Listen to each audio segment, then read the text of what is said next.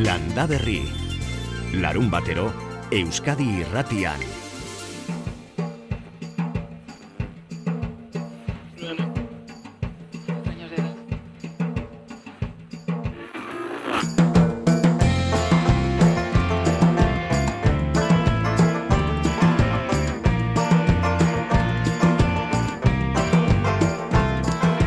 Egun onden landa berritik hemen aitor arzeluz eta biok gaur txema murugarrenen musikarekin eta beti bezala zuen zai. Eta bazuan, zeta barruan, adierazi ezin den urduritasuna. Barrena kikaran inorarik ez duzu, eta bazua zerrenka, txarrago den nora baitera. Antzinako hortze mugak asturi, mugaz gaindiko bidaia ezin eskua dela narturi. Lurreta utxez, eginiko bide, neko sonetatik bazuaz baina, joan horrek ez du bidaian kutsuri, joan horrek itxoina aldi luze mugagabearen urak bazu Ekainak bost gaur ingurumenaren nazioarteko eguna. Ekosistemak berreskuratze izango da 2008 bat garren honetan zabalduko den mezua eta hori bereziki Pakistandik egingo dute. Herrialdi hori izango da eta anfitrioi aurten. Horregatik Pakistango gobernuak Imran Khan lehen ministroa buru dela basoak sortzeko proiektu handia dute eskuartean, herrialde osoan zehar bost urtean amar milioi zuaitz landatzeko helburua dute, aldaketa klimatikoari aurre egiteko. Eta Euskal Herrian ere badira baso proiektu berritzaileak, azken aldi honetan esate baterako baso biziak elkarteak sortzen ari dira, bertako espezien aldeko baso mugimendua da, herri zerri hasi dira elkarte horiek sortzen eta orain denak plataforma batean bildu eta hori aurkeztera doaz. Hemen edu zabalak egingo digu aurkezpena. Joan horrek Orain baino lehen bagenekien gure bizi ohiturekin lur planeta agortzen ari ginela, ari garela, martxa honetan jarraituta 2000 eta berrogeita amarrera iristeko hiru lur planeta beharko genituzke bizirauteko, ala diotea dituek, eta orain baino lehen hau ere esan digute. Ekoizpen eredu zirkular baterantz sendo abiatzeko unea da, eta lema horrekintxe datorra urten bioterra azoka irungo fiko ban. Atzotik zabalik, bihar arte produktu ekologiko, bioeraikuntza energia berriztagarri eta kontsumo arduratsuaren azoka da.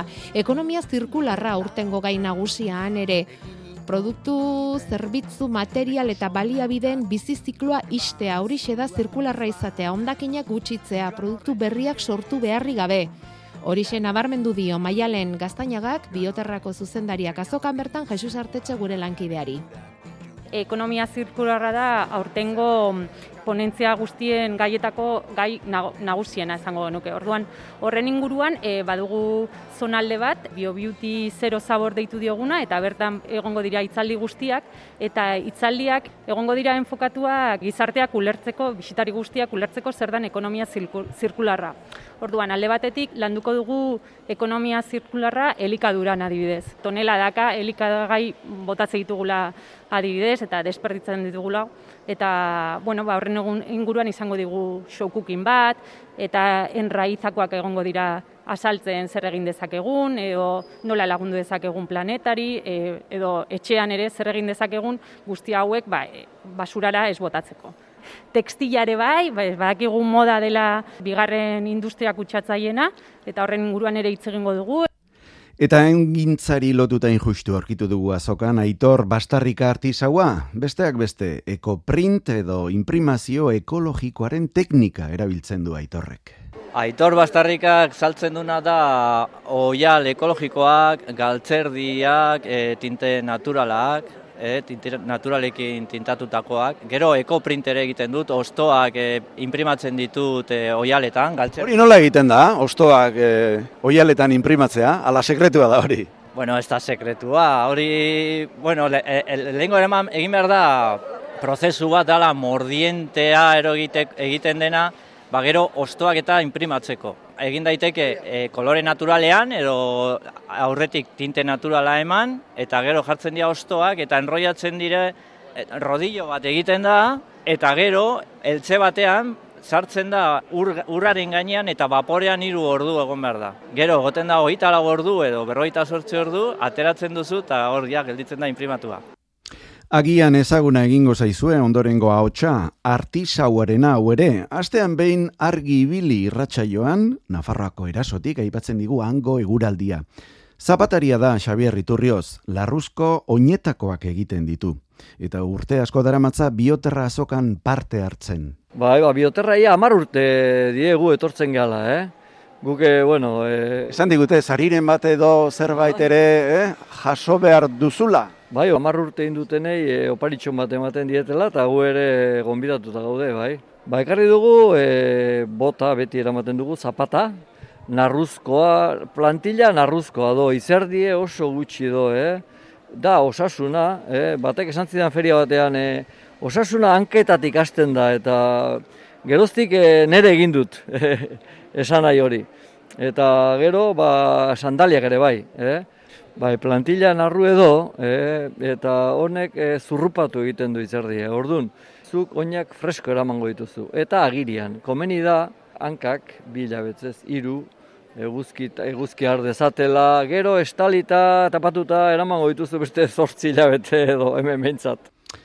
Ba bai, kontuan hartuko dugu Xabier Iturrio zen gomendioa, eh? Eta onuragarria da norberaren etxe izango dena toki egokien egongo dela jakitea ere. Eraikuntza eta tokia bera harmonian. Hori ikasi dugu azokan arkmonia erakustokira hurbilduta. Arkitektura eta bioeraikuntza elkarren eskutik. Silvia Ortiz del Gea. Gure filosofia hori da, e, bilatzea leku osasuntzu bat. E, hori da oso garantzitsua eta orduan e, egiten dugu beti estudio geologiko bat. Eta hori zer da, ba, normalean juten geha radioestezista batekin, e, denak ezagutzen dugu, barila batzukin juten dira, eta bilatzen da, haber, e, ura badago ebean edo faiak eta, eta gauzoiek. Eta beti egiten dugu e, analiziz bat, eta ere harmonizatzen dugu lekuak. Azokara bisiteri joandako batzuekin ere hitz egin dugu. Zer keman dizu atentzioa aurtengo bioterran? De igual aurten e, atentzioa deitu didan bat, da ba, plastikotik eratorrita egiten dituzten fibra berriak eta hoitatik eratortzen dien arropak eta hoi kuriosoa iruditu zait. Bai, bueno, nik uste dut pixka bat merkatuan ditugun erreferentzi berrien bila, ez da? Ekologikoa, eta datorren korronte berri horri, ez da, gero ez eta naturalagok diren gauzak, eta jende berria ari dela, ez da, bertako ekoizleak e, indartzen ari direla. Eta izue, zaudete lasai, COVID-en gatiko segurtasun neurriak guztiek hartu behitituzte kontuan, eh? Fikoba, eremu segurua da.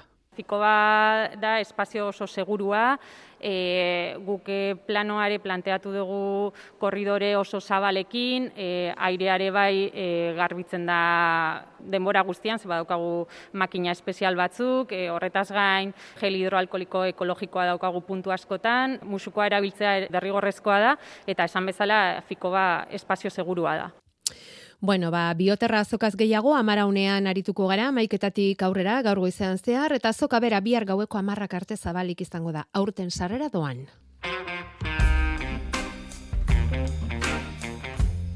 Aste honetan urdaibaiko berzenterretik eman digute albistea, albiste ona, munduko lehen arrano arrantzale albinoa jaio dela. Bueno, ba, bart gauean hil eginda egazti bakar hori. Jaiotakoan ere edorta unamunok berzenterreko biologoak hementxe faktorian aurreratu zuen etorkizun zailaz izan zezakeela egaztiak, aulagoak izaten direlako albinoak eta gainera pizti harraparientzat oso erakargarriak ere bai. Bueno, ba, abiatik ateratzerako hilda arrano arrantzale albino jaio berri hori. Amaraunean kontatuko digu edorta unamunok berak xeetasun gehiago gertakari horri buruz. Orain bederatzeak eta amalau dira, Aurreratuko dizuegu Jakoba Errekondorekin garrazkiei buruz arituko garela, bereziki limoi ondoak, limoi ondoek izaten dituzten gaitzak eta zuen handik jasotako limoi ondoei buruzko galdera etatik hasiko gara, eta gero zuek markatu bidea. Eh? E, ze badakizue ark edo zeri erantzuten diola, ahal duela behintzat eta ezin duenean urrengorako utzi. Orain goazen basora.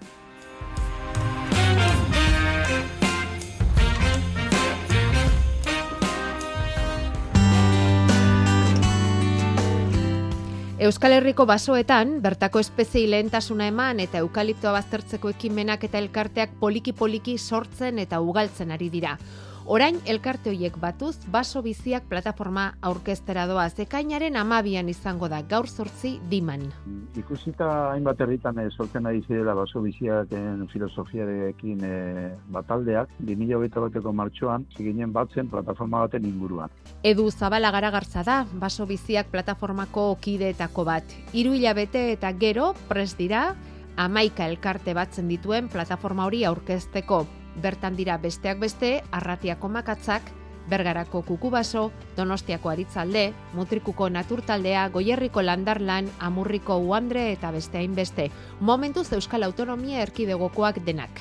Gure filosofia bizka bada, ba, bertako baso bizien alde egitea, zabalak e, diren zugaitzak, e, baso anitzak, ez landaketak, ez? E, gu gatoz, alako monolaborantza industrial batetikan, alegia ba, pinuarekin, e, ez? Aurrera eraman dena, ama, azken amarkadeetan, eta horrek, e, ustiak eta modu horrek, e, ba, hogei urtean behin edo matarrasa egiten duena, ba, lurra agortu egiten du, eta horren ondorioa, pues, orain daukagun, e, gaixotasun hau eraman ezina dutena, eta, bueno, guzti horren, e, e, prezio eta dena ba, bertan bera bota duena. Eta, klaro, orain eh, alternatiba gisa, eukalitoren landaketa, ba, matarrasak azkarrago egiten dira, ez? Amar, amabi urtean behin egiten dira, gure mendiak oso agerian geratzen dira, ba, bezi gabe, eta, bueno, ba, lur hori, e, lur emankor hori, azaleko lur emankor hori, e, euriarekin eta horrela, ba, erreketara joan daiteke, eta, bueno, hainbat mm,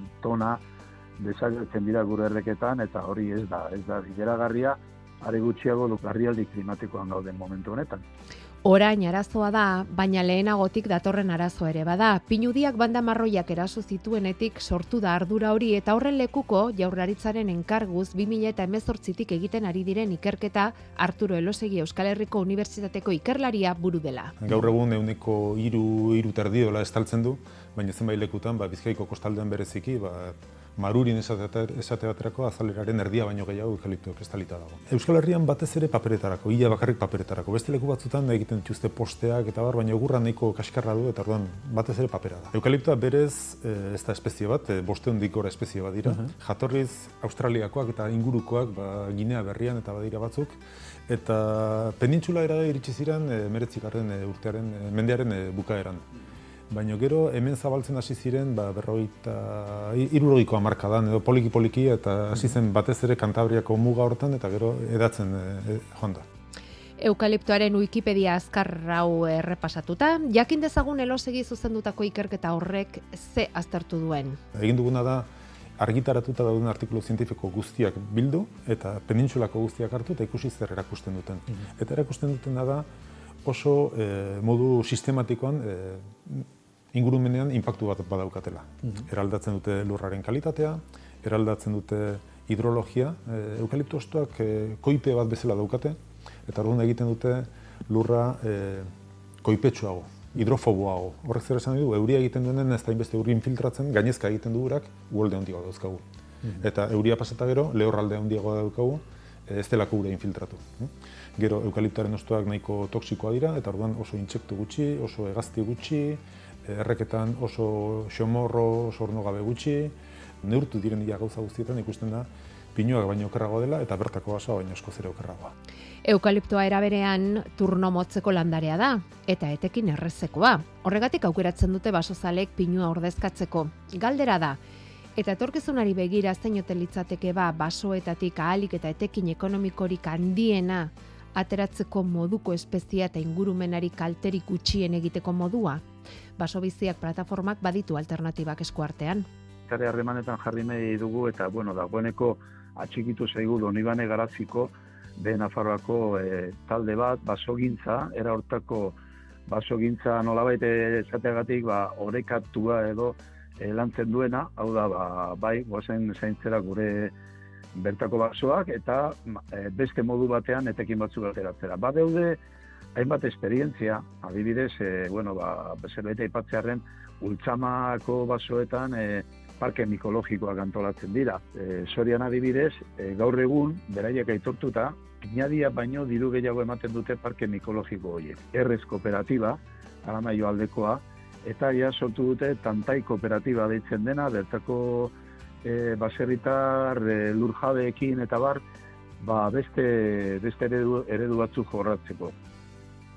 Horrez gainera, aldundientatik ere, bereziki azkenaldian nabari da plan eta laguntzak emateko joera bertako espeziai lehentasuna emanez. Amaian txustegi Bizkaiko Foru Aldundiko jasangarritasun eta ingurumen diputatua. Lurralde eta ingurumen ikuspegitik orekatuagoa den baso sektorea garatzea izango da. Klima gehiago errespetatzen duen sektorea, arrisku posibleekiko sendoagoa, lehiakorragoa eta berritzailegoa den sektorea lortzea izango da sedea. Horiek dira helburu nagusiak eta aurten beste bat gehitu da, eukaliptoaren edapena gelditzea. Eta bereziki eta nagusiki tokiko espezien landaketak sustatzea. Horren e, irakurketa egiten dugu gure klabe batean, eta da, e, presionatzen ari garela, ateratzen ari dela gaia behin eta berriro, ez dutela erreza e, hori isiltzea, baina, bueno, hori ongi etorria, eh? salako urratxak ematean ikustu denon altean egin behar dugula, ezin dugula egin e, beste alde batera begira egoera klimatiko larri honetan, eta ezin dugula beti mm, etekin motzaren laburdean, epe motzeko etekin ekonomikoan e, kalkuluak egin, orduan hor kontu dizibili behar da, egoera berezia da, eta erabakiak ezin dire izan, nara ibatekoa bezala. Baso biziak plataformak beraz erakundekin elkarran egiteko beharra ikusten du, baina erabaki horiek hartzean orain arteko filosofia aldatuta luzarorako perspektiba batekin. Horrela dator, baso biziak plataforma edu zabalak egin digu aurrerapena, baina aurkezpen ofiziala gaur zortzi egingo dute diman. Amaika elkarte eta... Keinu berezi bat egin diogula eh, agroekologian aritzen den eh, EHOko kolektiboari adibidez, eta baita ere eh, bertako konsumo, eh, mm, konsumoa bultzatzen duten ba, biolur bezalako eh zea bat Talde bai. bai, hori da. Eta orduan haiek ere presente egongo dira, esan nahi dut, hau ez da bakarrik e, ekologista bere batzutan entzun dugun despatxuan ari diren ekologista batzuen ekimen bat, baizik eta gure taldeetan baserritar eta lur jade desente dauzkagu. Eukaliptoen gaia landuko dute, bestalde, aurtengo udako ikastaroetan ere, donostian uztailaren amabi eta amairuan, honako izenburu honenpean, eukalipto landaketen analizi sakon eta osoa, basoa fundazioak zuzandutako ikastaroa izango da, eta itorro naindia da fundazio horretako presidente orde ardatz nagusi zina ipinone hori zinta, bale? Izin daitezela zintzilarei edo datozela zintzia mundutik, orduen e, gutako horren kontiz izin da, ze dan danak ekarri zina, baite moderatzaiek aurepe, e, dana di edo zintzilari edo mundu zientifiko horretatik e, datozen e, gentie. Eta bakotxa etorri daikela esparru desberdin batetik. Guztire izango die bederatzi izlari desberdin, eta bakotxak danak haurek e, oinarri modun izin da, dana zintziatik egotorti, eta danak eukaliptu landaketak ba, gitxineko baten e, sakon e, bedorren e, lan hilduetan e, ikertuta ukitxie. Baina, saiatu gara bai bakotsak hildo, oza, bedorren esparru desberdin batetik, e, behitzi, batzuk ekonomia aldetik behitutzie, beste batzuk produzio aldetik behitutzie, beste batzuk iguel e, sortzen dauzen eraginen aldetik behitutzie, beste iguel gizartien sortzen dauzen eraginetik behitutzie, orduen, e, espektro desberdin asko lantzen e, alegin dugu bederatzi izlari eta hoien artean daude esate baterako Euskal Herriko Unibertsitateko ikerlariak Jalale Labidi edota Arturo Elosegi bera eta Galiziako ordezkariak ere bai Santiagoko Unibertsitateko ikerlariak edota Galiziako xuntako ordezkariak. Claro, eh, jabetu bigara momentu honetan estatu mailan batez be eh, Galizia dela eukalipto landaketa geixen eh, dekosena eta han gainera baso kudaketara dediketan dan e, ikertzaileek e, be asko deko unibertsitateetan eta badeko e, baso zientziako e, jardun eduk izan e, fakultatik eta dauz dorduenan e, hori ikertu da ben e, ba, ikerlari geixo dauz proporzioen geixo dauz eta orduen e, ba, itxurri e, ugerizina azan. Eta horretxik e, handik e, jatorku ze hainbeste Udako ikastaruetan, uztailaren amabi eta amairuan eukalipto landaketen analizi sakon eta osoa basoa fundazioak zuzenduri Carlos Santa Maria zentroan izango da ikastaroa presentziala eta online bi eratara. Izen ematea zabalik dago uika.eu zelbidean duzue, xe eta gehiago. Landa berri.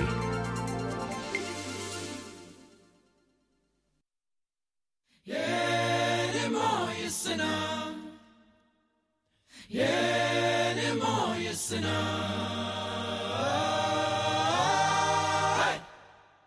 I wrote you a letter, and I wrote to you saying that my heart's been broken, and you're to blame. It's been a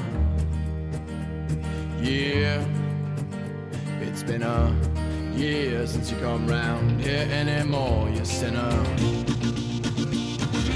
Bederatziak eta hogeita bos minutu. Ingurumen eguna dugun honetan, eh, aipatu bihar aralarko saltarriko leizea garbituko dutela, mankomunitateak antolatuta, amarkadetan bertara botatako zakarrak aterako dituzte, pentsatzen dugu auzolanean egingo dutela zerbait, aralarko saltarriko leizean, man, e, amarkadetan botatako zakarrak aterako dituzte eta garbitu egingo dute. Behondeiela esaten duen entzule honek. Gaur bai, ingurumenaren eguna, ekainak bost. Eta zer moduz dago ekainaren bosgarren honetan Jakob Errekondo jauna? Urrun, Ondo, eta zuek, edo lasai, edo... urrun, bueno, etxian, Dakit. Kosta Bai, intzaizu da. inguratza horregatik esan du.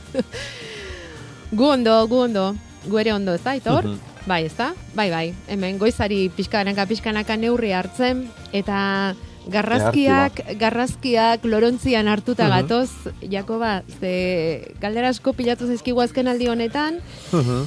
Eta batez ere limoi ondoak dira, ezakit, gure inguruan egia da joera oso nabarmena dela garrazkiak aukeratzerakoan limoi ondoak aukeratzeko, ez da? Gutxiago agertzen zaizkigu laran jondoak, edo mandarin ondoak, Hmm. edo, ez? Bueno, oantxet ja danetatik, eh? Danetatik.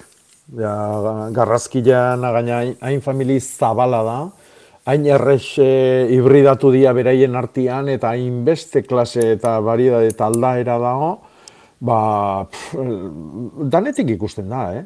Otxura bat bada limoiarekiko, ba, agian gastronomia lotuta pentsatzen dalako ba, geixio erabiltzen degula limoia bestia, eh, beste garrazkik baino, edo e, urte guztin behar degun zerbait dela, e, baina, bueno, e, nik uste doantxe ja eosin topatzen degula, eh? Bai, bueno, beira, ba, mm, nik zerbait esatea basta, bestelako mezuak iristen hasteko goroztikatik bidali digute e, mandarin ondoa. E, baina, bueno, horra joan aurretik, Mhm. lehendik bilduta dauzkagun limoi ondoak. Batek esaten digu esate baterako, e, ostoak jan egiten dizkiola zerbaitek, eta mm, insektizidaren bat edo baote dagoen, horri kontra egiteko. Eta beste batek berriz, em, ontzi handi batean daukan limoi ondoari, ari zaizkio ostoak em, kizkurtzen bezala, eta ea zer egin beharko lukeen hoiek e, edo hori mm. lorontziz aldatu, edo hor zer gertatzen den. Limoi ondo ez ze aholku emango zen izkiguke, Jakoba. Mhm. E, bueno, lolon... Bueno, atzeko zaurrea hasita, e, ontzitik e, lurrea pasatzeko oain garai ona da. E, e, oantxe hilgoran gaude eta ez da egokiena erabat, baino, e, bueno, nahi balimadu egin dezala ja. E, bestela, ba, urrengo urte arte itxoin, eta ba, no, urrengo urtean ja martxuan bukaeran apirilian egin beharko luke. hm? Orduan, e, bueno, ordu arte itxoitia balimadaka, ba, beak ikusi ezala. Nik e, zaintzeko aukera politia balimadaka, hau da, ureztatzeko eta bar, nik aurten ere egingo nuke, esatik, bedazek girotan gauden, oraindik badirudi udaberriaren e, bilotzian gaudela, uderran egon biharrian, Orduan, ba, geho ureztatzia izango litzake. Eh? Udara partian eta udazkena epela eta lehorra bali madijua, e, ureztatu inbierko luke, esatik landari antzako e, aurreneko urtia izaten da, ba, bueno, ba, oaindik ontzin baleo bezala zaindu beharko genuke. Bigarrenetik anatzea ja, ba, beak topatuko du, ba, sustrai berrik bota eta urak eta topatuko ditu. E, insektizidarena, ba, bueno, ba, e, zerbait jate bali madio, ba, garrantzitsuena da ondo identifikatzia. Hola, hmm. ba, patian esatia edozein insektizida, ba, ez dakit.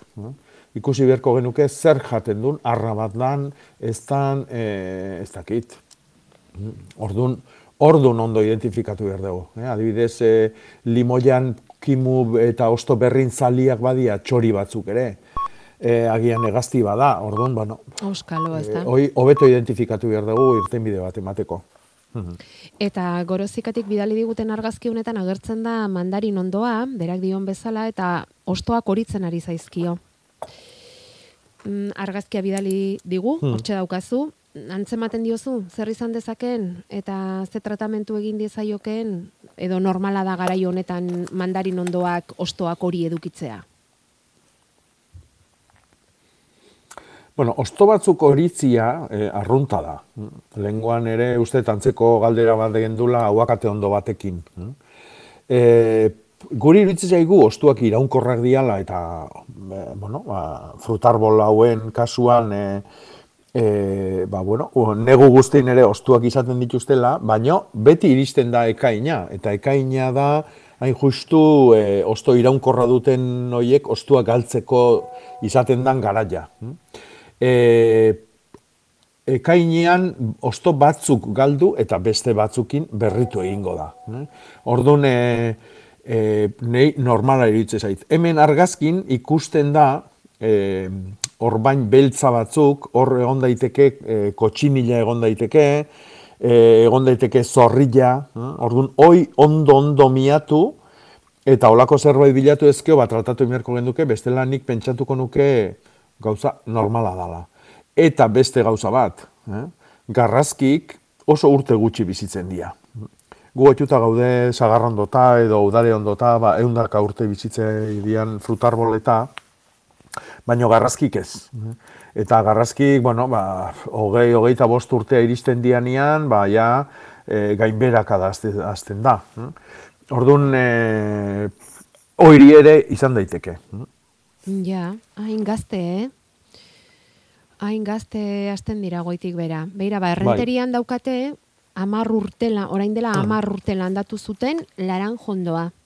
Eta orain dik ez omendu lorerik ere eman ulertzen mm. dut, bueno, ez dakit, mm. ez du esaten, ez, orain, amar urte hauetan ez duen lorerik eman, ala aurtengo denboraldian ez duen lorerik eman. Arra izan daiteke galdetzen dute. Ez. Hau da, uh, laranjondo arra eta emerik ez dago. Eh? Laranjondo guztik ermafroditak dira. Hau da, bisexuak dituzte. E, Orduan, e, bueno, eta gaina ba, errenderin urrutia gabe ongo dia laran jonduak. Orduan, e, loria ez ematiana, ba, beste zerbaitena da. E, tokia ez da oso egokia, e, e, oain dikan azten nahi da landaria, e, ikusi beharko genduke beste arrazeiren bat. Mm. Badago, garrazkia gure inguruan, eh? Honi berriz limoion da moztu egin diote nola ez, bai. da, ez digu esaten, moztu egin didate, eta berriro ah, bai? lurrean, bai, ez du esaten nola, eh? baina moztu egin didate, eta berriro lurrean sartzarekin zerbait lortuko nuke?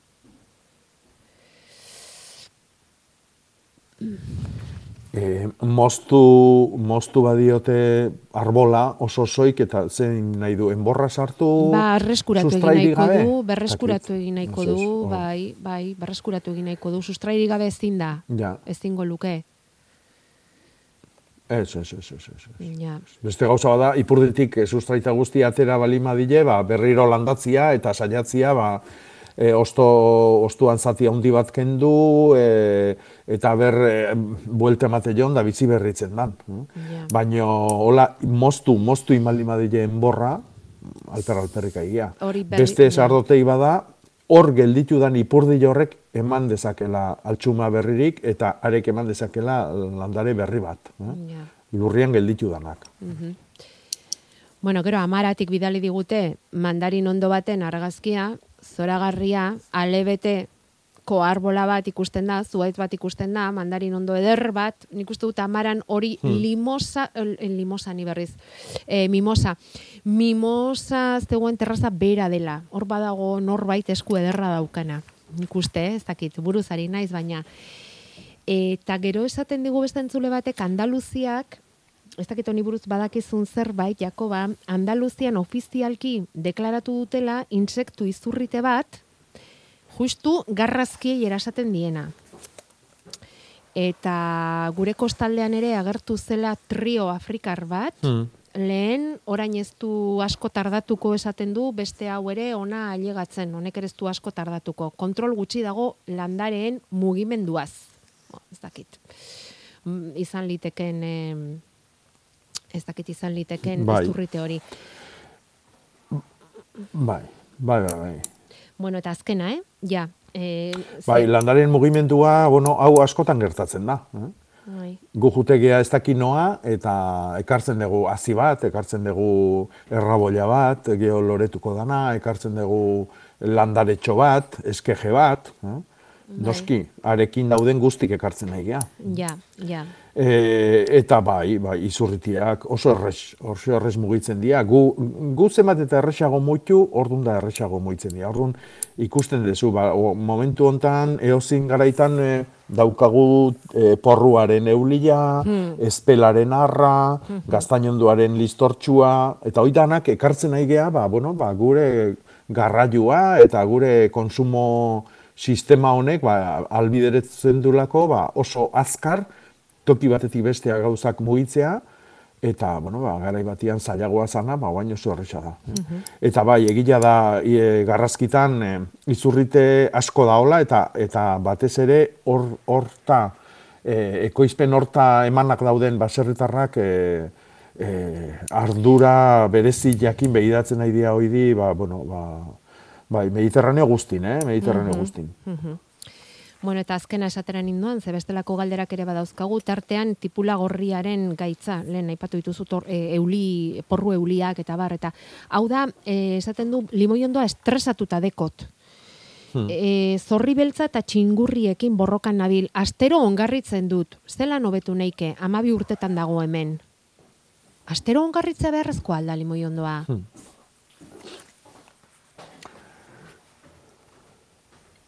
E, ez.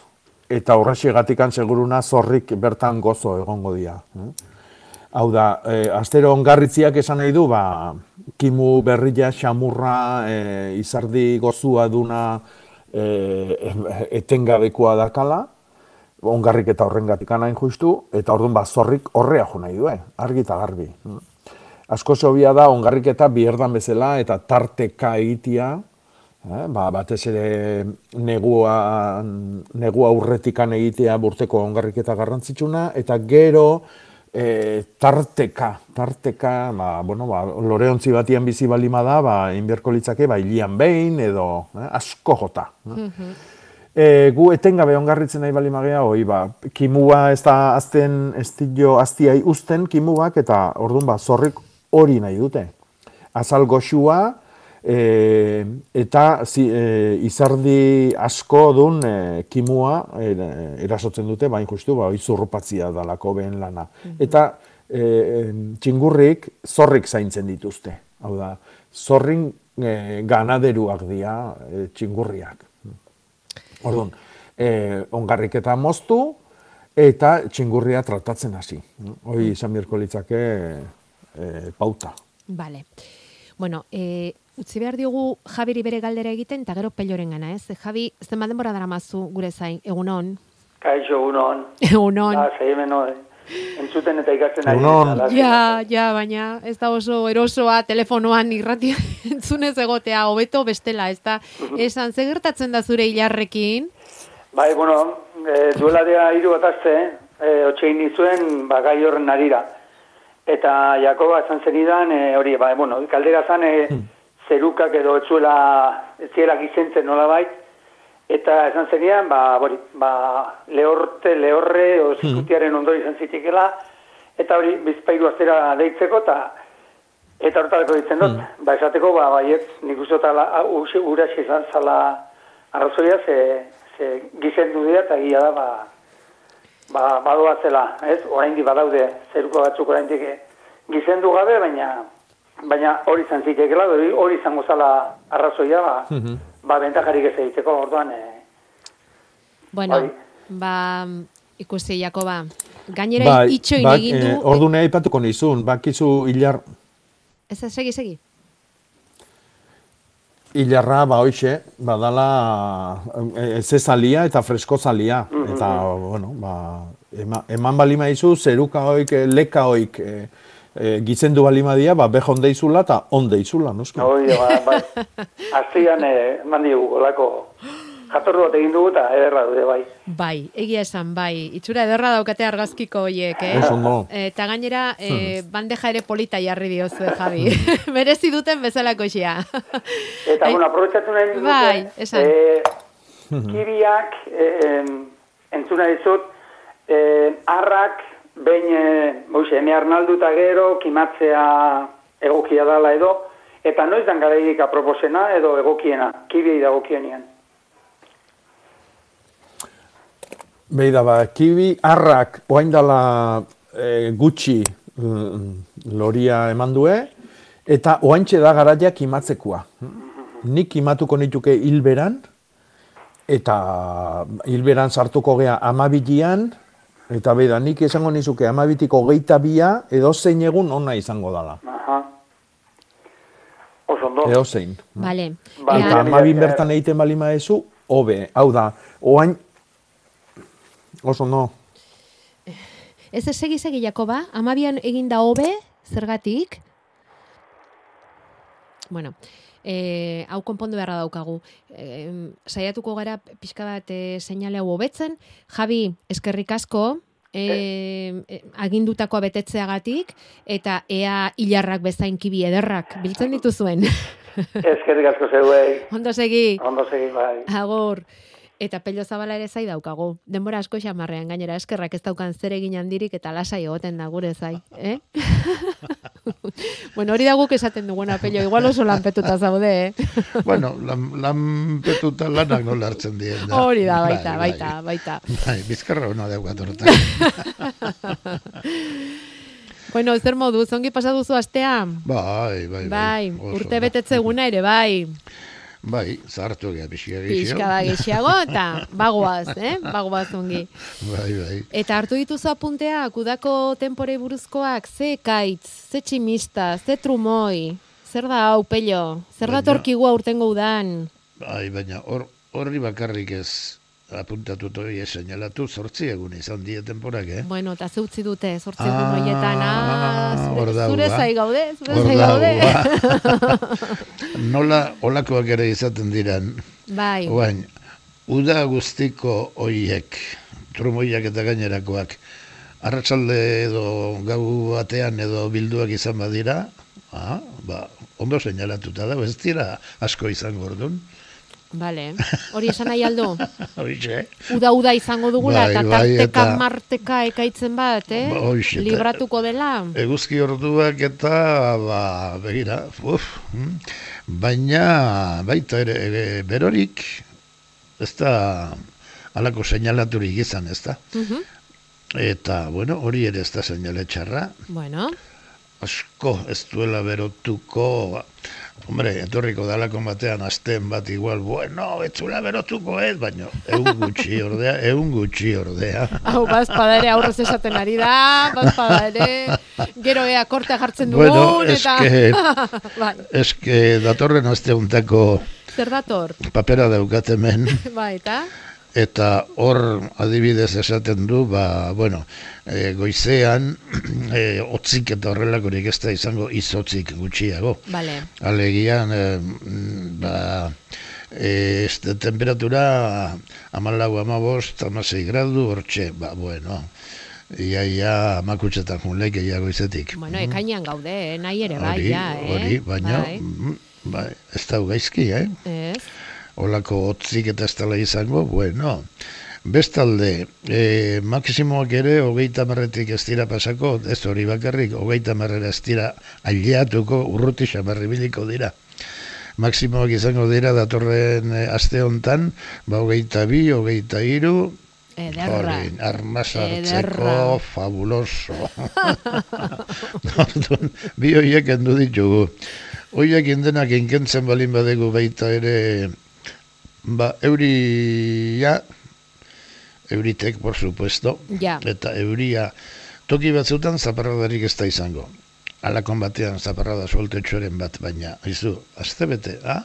Lehen egin ditunakin, mm? Nahikoa dugu, eh? Orduan, Euria badaukagu bai, nahikoa. orduan ba, aspaldiko partez nik uste, euritakorik ez dugu beharko. Bueno. Eta guardasola beharko da oraingoan. Vale, eguzkitatik babesteko. bueno, Orduan, euritakorik ez edo guardasola. krema, edo krema, eh? Krema ere izan liteke, pello, badago, eh? Krema Bueno, ere, eh? hori, hori ere, bai. Orduan, bueno, azte eh, oso goxoa eta Mhm. em, Bueno. aizeak ere ez dirudi ba, hogei kilometrotara iritsiko denik. Enbarazorik ez orduan. Amabostetik ez da pasako. Mhm. Aizea, amar bat kilometrotan, ba, bueno, gustora ibiltzeko modukoa. Ba. Hori, Zorionekoak gu. hori aste honetako Bai. e, miarritzeko da ikusten dan, da. Bai. nik uste gutxitan izan degula, hain pronostiko ona aste beterako. Bueno, bueno. Igual, igual hau kopiatu aurrekotan ere emango dut. Bai, kopiatuta eman, baina gero ikusi egin behar da, betetzen den ala ez. Oso adi egoten gara, pello zabalak zer esaten nuen, eh? Lanerako behar dugu eta jakin, eh? Aurreko astean gogoratzen zara, ez? Nola galdetu ziguten belarretarako girorik izango zen ala ez? Aste artean Mhm, gogoratu nintzen ni, eh? Ekaitzura etorri zenean, eh, belarzaleak nola ibileko ote ziren. bai, bai. Bueno, pello, besarka da handi bat. Bueno, ba, vale. Datorren aster arte. Hori da, segi ondo. Agur. Bueno, Jakoba, lanerako ga astea izango dugu. Pelok esan digune, seguraldi aldetik behintzat aitzaki handirik ez da izango, eh? Lanerako moduko astea baratzean eta fruituetan eta denetan. E, Iñaki, Bai, Jakoba uste dut hor dagoela, eh? Isil isilik baina hor bai, dago, eh? a hor dago, Jakoba. bai, Bai, eunon. bai, xo, egunon. Egunon. A ber, urtero arazo txiki bat, e, bai invernaderuan eta baita ere neu degutan atzeko baratzan. E, tomatiak oso indarren etortzea, baina e, azirako lorak mm, ba, heroi o galdu o itesaizko asko. Ze, ze izan deke, hotzak o beste arazon bat e, badaukagu? Bai? Bai, oso goitzekoak balimadia hotza izan daiteke, lasai asko. Mm. E, eta, e, bai, Baina invernaderoan bertan ere ba, hori pasatzen zat, pixkat, ez dakit. Negute egiten esatet, eh? bai, bueno, a ber, invernaderuak, invernaderuak ez du esan nahi berotzen duna. No? Invernaderuak babestu egiten du, baina ventilatuta ingo dezu, noski, ez da? Bai, dudik, eh? Eh? E, bai, otzai nik, e, kulpa, otzai botako nioke. Egon daitezke beste arrazoi batzuk baitare, eh? adibidez, ongarriketa gehiagizkoa. E, ongarriketa tamainakoa izanagatikan, e, ongarri ondo heldugabekoa erabiltzia. E, ez dakit, adibidez, zuk ze ongarri erabiltzen duzu? Bueno, nik ibiltzetan bakarra da, ba, zahartutako ximorra. Hori batipat, eh, bestela, ba, luarra o pixka duzaldutako baratzatik eta etxetik eta sortzean luarraren o kompostaren eh, pixka. Bai. Mm. Mhm, Bai.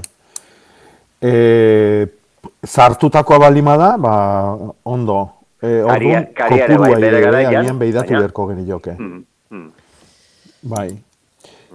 Eta, eta ongarriketa eta karia nola, nola banatzea dituzu? Ba, Noiz- normalian bakoitza? karia, karia, eta handik hilabetea hola, ba, hori, Bai. ximorra, o, gain, zantetan, ba, hori, ongarri, Bai. Et, eta la, landa, landaketa handik zen denbora? landaketa, bueno, hori izan balin badet, nik um, abendua, eta um, aziran, urtean aziran bestia, ba, handik bila betea, o, iru, inberna erokoak e, apirilan azira. Eta oain kanpoko berriz hori izan Hmm. zen, ba, Bai. maietzan aziran, egola. Bai? Hmm. Bueno, nik azteko, nik gomendatuko nizuke ongarriketan e, sistema aldatzia. eh? Mhm. Lehenengo e, ongarri organikoa, eh, zuk izan dituzun e, simaurrak eta luarrak eta, Mhm. eta handik e, hilabete batea karia. Mhm. E, oso garrantzitsua da kariak egi- askotan e, ez du kontutan hartzen da kariak egiten duen lan bat eta da ongarriaren e, e, garapena esango genduke edo ongarriaren bizila sustatzia. E, ongarria lurraren eskuera jartzeko lan ona egiten du kariak. Orduan, kariak gero botatzen balima dugu, e, zu landaketa egiterako ongarrioi e, askose hobeto txertatua egongo da lurrian degeneratuagoa egongo da eta hori ona da. eh? Hau da, e, ustelduagoa egongo da, karia gero botatzen bali Orduan nik lehenengo proba horrekin egingo nuke. Eta gero, pff, bueno, nik, eh, nik otzai botako nioke kulpa, eh? Bai, bai, asko ikusi beharko genuke. giruak inetan, Neurtu ikusten beharko dut, ditzake. eh, izan daikela hori, bai. Bueno, Iñaki, vale. ba, ea, ondo, bai. bai, Venga, eskerrik asko. Bai. Berpisten diren tomate horiek, urren arte. Hori, hori. Ez, tomatik internet daude, bakarrikan, txopena mateu aziran eroitzen dien lora horiek eta bar, baina, bueno. Bai. ondo, oso ondo. Venga, ba. Urren arte. Bai. Baina, bueno, hau da betikua. Eh? Badakizue eh, ostagia indarra, landariaren indarra eta loria eta fruta ematia eh, ez dirala bate ere garrik. Eh? Orduan oso arrunta dan gauza bada. Eh? Gaztetan edo kasu hontan tomatia, eh, oaindikan ume txiki badanean, hasi eta hasi egiten nahi danean, ba, loria galtzia ba, posible da. Eh? Frutarboletan askotan er- ikusten da hau, eh? lehenengo urtetan. Eta tomatea landatzeko garaiz dabilen galdezka inguratu zaigun honi zer esan behar diogu. Eh, landatzeko, zalantzai gabe. E. Ilgoran gaude eta ez Beti da berandu. Beti da berandu, baina bazpare probatu egin behar da. Ba, probatu. probatu. Eh, a ber, a ber, hilgorak eta ilargik eta dia azkeneko gauza kontutan euki berdianak. Orduan, kasu hontan e, urgentzizko gaia da, ekainean sartuta gaudela dauneako. Ja, ja. Orduan, e, bueno, prueba nahi bali madu, ba, gaur bertan landatu dezala, eta hemendikan aste betea ere landatu dezala gaur sortzi, hilberan egongo geanak. Eta orduan ikusiko du, hilgora eta hilberako aldia. Baino, bai, bai, bai, Eta, Ita, gaur bertan albali madu. eta bidaliko diogu agenda bat apuntatzeko zer noiz landatu duen eta ze emaitza izan Adibidez. dituen, eh? Bidaliko diogu agenda bat ongi apunteak hartzeko. Hori da, eta ilargilean berri jakiteko astero, astero. Hori da, eta beste mila gauza. Eta inguratu zaigu zure herritar bat, Jakoba. Esan ez, usurbilgo dema plazan, giza proba egin behar Mhm. dutela, uztailaren amarrean, baina zuk ongi dakizun bezala, belarrez ongi beteta Mhm. dagoela plaza hori. Eta hori garbitzeko zer egin behar den, eta noiz den Mhm. egokiena.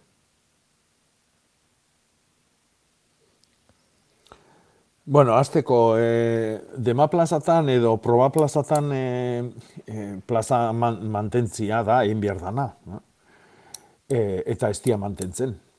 E, horretarako egokina izango litzake hor dauden e, demaharriak maiz dantzatzia, batea eta bestea. Horrek ekarriko luke garbitze hori lehenengua, eta bigarrena da, ba, bueno, ba, hor lurra pilatzen da, e, ondakinak, hautsa, eta hor hor e, hor sortzen da belarra, ezta? Gure dema plaza maiz ikusi dugu ja belardi bat baliz bezalaxe. Orduan, egin behar dana da, maiz garbitu. Ezin dana da, urtien bitan garbitu. Nola? Orduan, ez dakit, hori da aldamenian daukan, ka, ba nola ba, garbitu, ez? Ba, erratza pasa, e, barredora pasa, e, no? Hau da, guk e, belardi baten edo belardi antzeko baten kontra ezin dugu egin e, urtian bitan area azalduz. Orduan, bera, aldameneko espaloia garbituko due hastian hiru alditan. E, Zatik ez plaza ere. bai, barkatu, e, baina dema plazak ez aldira izaten e, arria, zoruan arria dutenak, ala denak ez. Bai, bai, bai, bai, baina generalian eta e, garai batekuak bezala onak dian dema plazak, e, arri hori ondarran gainean dao. hm? Hori ba, hori. Hor tartian, e, Ja. Gainean ere pilatzen da, bueno, ba, ostuak, e, ba, leheno esan duguna, ondakin organikoak, usteltzen nahi dian paper pusketak, eta hor, hor belarra sortzen da. Eta arri Aziti- artean hori da, belarra belarra, sortzen da. belarra, bai. Eta hori garbitu Bai. egin behar da, Orduan, sarri, hori, sarri. Litzake, garbitu, sarri, sarri, noski, gauza guztik bezala. Aldameneko frontoian jakin nahiko nuke zenbat aldiz pasatzen den barredora. Igual egunero. E, orduan, ba, han ere be- berdina egin behar da. Ez egunero noski, baino, maiz egin behar diala noik. Ez, ez goatze geanian e, e, e, iripare bat sartu nahi deula, edo gizon proba nahi deula, edo emakume proba. Bai, ama, soplete batekin ez altzuten erretzen belarra garai batean esaten duen batek. Bai, danetatik egin izan dute. Bueno, Danetatik ikusi dugu hori ere. bai. Bai, bai, bai. Bueno, Eta ba, ez da txarra, eh? Ja, ez da txarra. ja, ja, ja. Baina ezin desuna da urtean behin jun. Ja, Eh? ja, ja, ja, ja. Ez dakit. Etxea bezala, tarteka. Hoi galdetzen dunak ere jakingo du. Eh? Bueno, bukatzerako, Jakoba, tipula gorriaren gaixotasuna dabil? Dago? Orokorra da? Elo ze, kizkurtuta eh, nik ikuste detena, ah, argazki jortan ikusten detena ah, orokorra da. Eh? Eta da, ba, bueno, ba, oaingo giru hauen ondorioa. Behi da gaur ere ze panorama daukagu. Eh? Eta ze ezetasun handia eta giro epelak. Tipula gustatzen zaio lehorra, lehorra eta lehorra. Orduan, e, saiatu behar geha, tipula jarri behar deun tokin, ba, lurra oso arrua izan deila, oso arrua. Eh? E, pff, ez dakit, silize ondarra ekarri behar balima gure ekarri, bestela tontorrak egin, eta tontorroietan e, hildo bizkarrak bezala luzetaka tontorra hundik mondatu, eta hor landaketa egin. eh? Gaitza hauei on, ontsuak dira, eta ezetasuna ies egiteko sistemak pentsatu behar ditugu. Vale. Kasu hontan esango nuke gorrina dala edo lurrazpiko fusariuna ere izan daiteke. Vale. Bueno, gu ez gara tipula bezalakoa, guri zaigu lehorra gustatzen, guri saltza gustatzen zaigu, eta mm, zuk Hmm. saltza handia jartzen diguzu, ematen diguzu, beraz, datorren astean ere espero zaitugu gaur bezala xe. Ondo ondo pasa astea, Jakoba. Bai, berdin, ondo izan. Eta gaurko saioa bukatzeko hitzordu sorta bat. Lapurdin azokak egiten hasiko dira larun batetan urruñan eta pausun bai behintzat mugatik hurbil izanik biak ere Nafarroako kooperatiba bateko ekoizlekin hasi dira, baina deia zabaldu dute bereziki baratze zainak animatuz. Andoni Lizeaga konta iguzu? Asteazkenetan egiten zuten jende gutxi eta Covidarekin are gutxiago larun batean hasiko dira beraz eta mugaz gaindikoa izanen da oraingoz hogei bateko izle baina deia egin du Pantxo Telle autetxiak. Bon, uh, etxeplu bat emaiteko barazkiak gutxi ditugu, uh, lozen badima ditugu mm, barazkilari gehiago, uh, hobe guentzat ere. Goizeko sortzietatik oren batera urruña, bai gipuzkoari, bai nafarroari lotua da, herri bakarra eta lurraldetasun marka hori baliatu nahi dute ego lapurdin udalerri handiena eta berdena salbuespena laborantzaldetik. Bakarrak gira hemen parraldeko itxas ondo, ondo hortan, bos mila hektareko herri bat dago, eien artean eguneko larrogoita sortziak ez dira etxe bizitzarekin beteak. Nafarroakin eta Gipuzkoarekin muga baritu burruña. Bigarren azoka bat, ekainetik urrira arte, lore eta landarena, pausun mugaz gaindikoa hori ere hilabeteko bigarren eta laugarren igandeetan eta orain arteko udako astelen goizeko sokoakoak berdin segituko. Beasainen ere gaur hileko lehen zapatua izaki azoka berezia egingo dute. Eta Nafarroako mendialdeko azoka leitzara iritsiko da bihar amarterdietatik ordu bietara. Bihar bertan enba eta ene sindikatuek eta aralarko baserritarren elkarteak antolatuta Jon Zubizarretaren aldeko elkartasun konzentrazioa egingo dute larraitzen. Beia tiroz jota akabaturik agertu zitzaion maiatzaren zortzian abaltzizketako abeltzainoni eta aste honetan jakinerazi du gertakaria Facebooken bideo baten bidez. Gertakari horren ondotik, babesa eta elkartasun adirazteko bihar amarterdietan elkarretaratzea deitu dute larraitzen. Eta gai honi lotuta, aralar bizirik elkarteak ere argitaratu du bere oharra, adieraziz lehenik gai hau argitu eta errudunak aurkitu behar direla auzi honetan. Dena ezin dela aralarren pisten auziarekin lotu eta eurak ere defenditzen dutela aralarren abeltzainen beharra dagoela eta garrantzizkoak direla, baina dena oreka baten barruan eta ingurumenean kalterik sortu gabe eta aralarren alde lan egiteko bertako erabiltzaile guztiak kontutan hartu behar direla. Bestalde asteazkenean aurkeztuko dute 2008ko sagardoaren boteilako uzta. Miramar jauregiko lorategiak aukeratu dituzte horretarako. Asteazkenean izango da. Eta maasgintzan sakontzeko saioa ere prestatu dute ekainaren amarrerako goizez beizaman, arratsaldez zerainen bietan gidari Daniel Pasket aditua izango da.